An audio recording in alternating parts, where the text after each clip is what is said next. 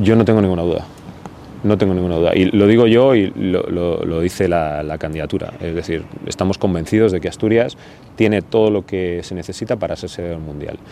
¿Qué es lo que tenemos que demostrar ahora? Que verdaderamente juntos tenemos que trabajar en, en- lo que nos está requiriendo FIFA, llegar a ese nivel de, compromiso que, que nos exige FIFA, aclarar las dudas que puedan tener, pero por historia, por tradición, por eh, lo que significa el fútbol en esta, en esta comunidad, porque Asturias verdaderamente como principado o como comunidad eh, sería una sin duda de las más beneficiadas de tener un mundial en España, en el desarrollo que eso significaría para, para todo el país. Creo que hay muchos argumentos que no dejan lugar a dudas de que, de que Asturias eh, está como una de, una de las sedes que, que va a ser seguro, estamos convencidos, eh, del mundial.